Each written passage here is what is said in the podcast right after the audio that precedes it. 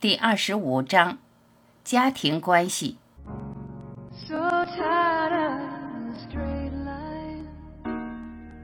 我们为什么要结婚呢？为什么要有孩子呢？我们在婚姻中寻找什么？在孩子中寻找什么？所有这些的答案就是：我们想要最大的幸福。我们相信婚姻和孩子会给我们带来幸福。如果那是真的，所有的已婚人士都会是幸福的。但是，只要稍稍看下我们的婚姻制度，就会发现那不是真的。问题到底出在哪里？是婚姻本身的问题吗？不，问题出在我们自己身上。我们的方向错了。我们想从他人那里获得幸福，但是只要我们这么做，便永远也不会得到持久的、没有痛苦的幸福。一个幸福的人，必是从自身得到幸福，而不论他是否已婚。我们应该结婚呢，还是不应该结婚？这个问题毫无意义。你会去做你将要去做的事，因为你早就预先做出了选择。因此，重要的是问自己：我如何才能获得终极幸福？婚姻提供了一个绝佳的成长机会。所以，应该利用婚姻来成长。在婚姻中，你总要面临各种情况，可以借此来增加对家庭的爱。每天，当我们发现自己不再爱时，可以利用这个机会来练习爱，尽己所能，并有意识地提升我们的爱，直到我们的爱变成完全无私的爱。当我们达到那个境界时，我们就获得了神性。问，莱斯特，婚姻真的好难啊？答，有些人觉得很容易，困难在于我们自己，而非婚姻。问，你说的是婚姻积极的一面，真的能在婚姻中摆脱自私吗？答，是的，婚姻应该教会我们无私。问，所以如果能处理得好。那婚姻可以是积极的，它教会了爱。你可以把对家庭的爱扩展到更大的范围，是这样的吗？答：是的。当你能在婚姻中学会不再占有，是非常积极的一步。我们试图从伴侣身上寻求所谓的爱，但那是徒劳的。爱是我们本来的面目，爱是上帝。如果一个人结婚了，他或她应该尽可能的去爱自己的伴侣。当我们学会如何正确的爱自己的伴侣，我们也就能正确的爱其他人。当我们意识到爱是什么，我们真正寻找的是什么，我们就会停止向外寻求，转而把目光向内。最好的婚姻是跟上帝结婚。你还能找到比这更好的伴侣吗？问。那我们应该结婚吗？答：我并没反对婚姻，我不会谈论这个。我是想让你拥有你真正想要的。一个已婚人士也能找到上帝，但是会比单身的人面临更多的障碍。单身的人更容易专注，但已婚者必须还要关注他的伴侣和孩子。如果有孩子的话，很多人都说我会结婚。同时也会继续这条路，但实际情况是，他们现在婚姻中很难有时间和精力来走这条路，所以从这个角度来说，婚姻会带来更多障碍。问：如果你的结婚对象不是走这条路的，会不会更难？答：是的，婚姻中最好的情形是帮助对方获得开悟，帮助对方找到上帝。那应该作为婚姻的基础，你的另一半也应该帮你这么做，这应该是相互的。问：那应该是灵性的状态，而非占有的状态。答：爱是让对方自由，而不是占有，那才是灵性的。问：如何才能引导孩子也走上这条路？答：你能做的最好的事就是树立榜样。那是教育孩子的最佳方式，也就是孩子们想要变得像他们的父母一样。所以问题总是回到：如果你想帮助自己的孩子，那你必须先帮助你自己，那样你就会发现，你不必有意识的做任何事，只是帮助你自己。你会看到他们和你一同成长。问：我们有两个孩子，他们很不一样，他们想要成为我们的孩子，我们也想要他们，是这样吗？答：对，我们总是选择跟我们有相似特质的人作为我们的父母，那样我们的课题才能持续。这也是为什么我们有时会发现父母如此难相处的原因。如果你身上有某些地方特别招我烦，那是因为我自己身上也有。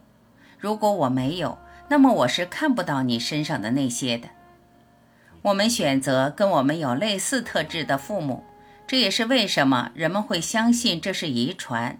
但实际上，我们只遗传父母的外表。每个孩子都与其他的孩子不同，你的父母知道这点，知道每个孩子都是完全不同的个体。但如果环境和遗传的影响很大，那么孩子们也会变得非常相似。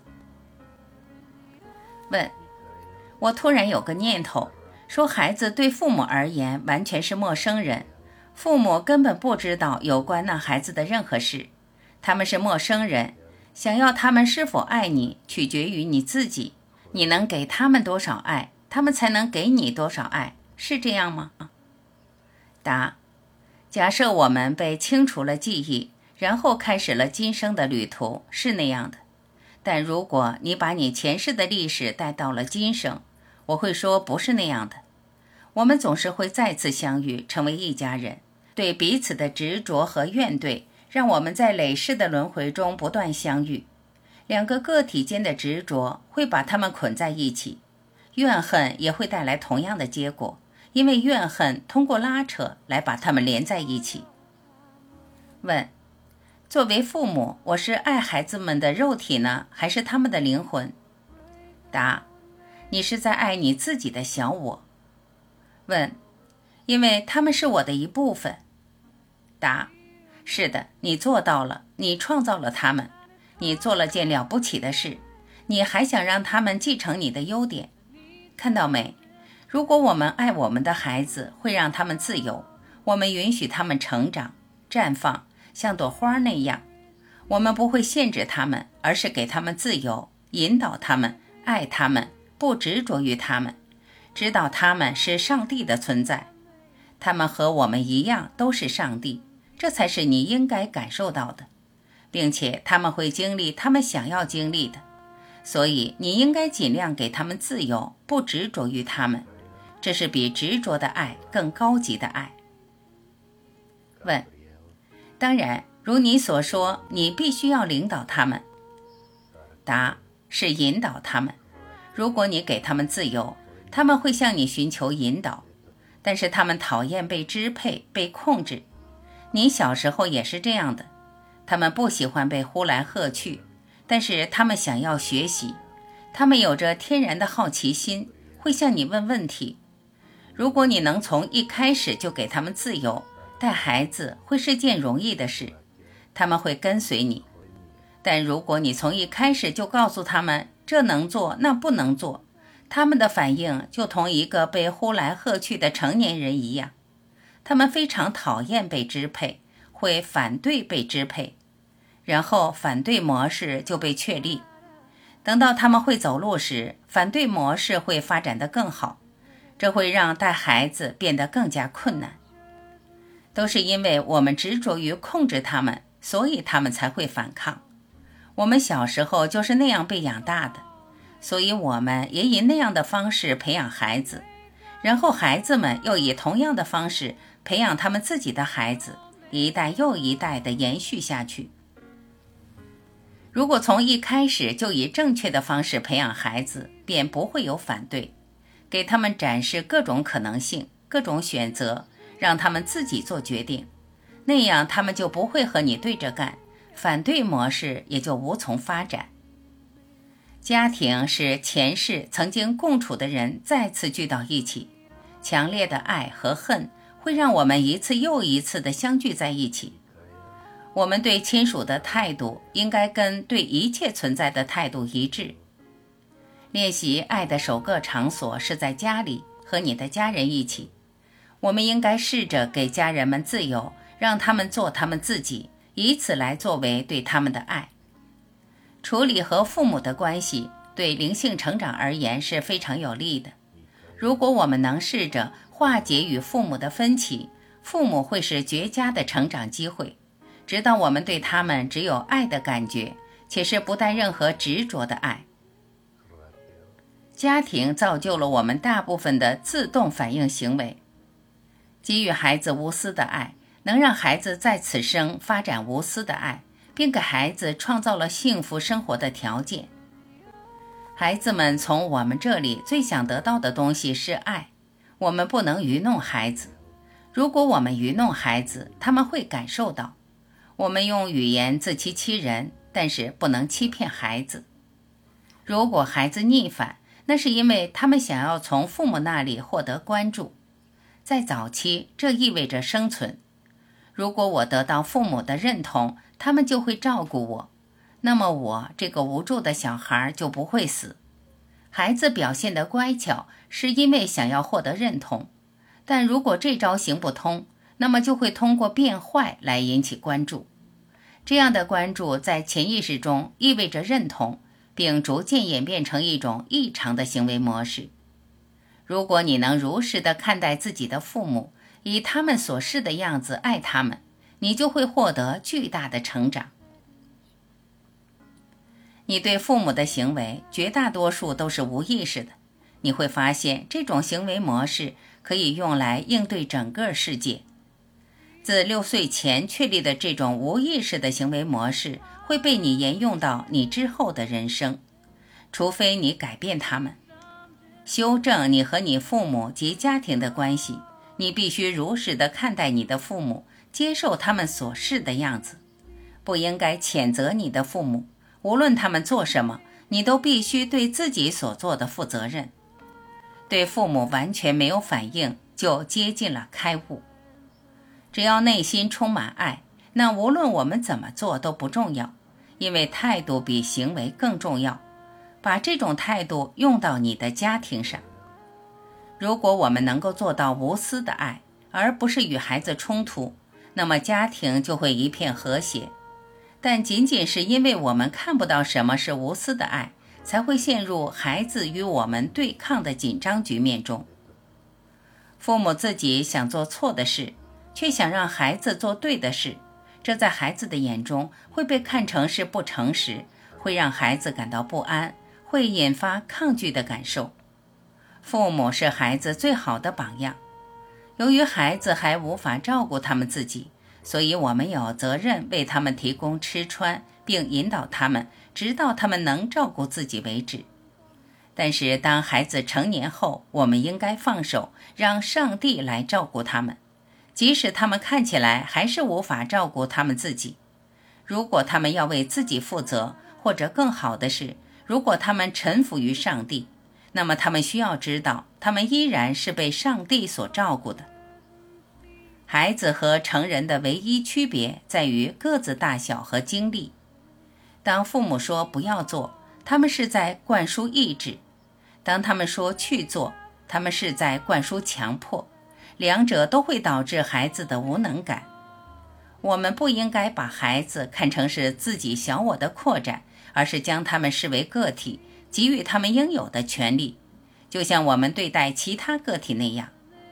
如果你想要帮助自己的孩子，那就先帮助你自己吧。每个孩子都是完整、圆满、无限的个体。对真相的洞彻，并不属于已婚者或未婚者。他属于寻求并发现真相的人。已婚者能获得开悟，如果他们决心这么做的话。幸福的眷侣只是那些洞彻真相的人，他们知道幸福是在自己之内，而非对方身上。人们真正所寻求的是上帝的爱。如果他们不知道这一点，就会在伴侣身上苦苦求索。一旦你尝到了上帝的滋味，保持独身会很容易，因为你没有了对伴侣的需要，跟上帝结婚，你会感到满足。拥有伴侣是个障碍，拥有孩子更是个障碍。他们不是必须的，但如果我们能好好利用这个机会，它会是成长的助力。没有哪个已婚者，他的不幸不是来自于想从伴侣身上获得幸福。唯一的理想婚姻就是帮助彼此在灵性上获得成长。最高的成就是对每个父母、每个孩子、每个姐妹以及每个兄弟都只有爱。解决了与他们的关系问题，你就解决了你与这个世界的关系问题。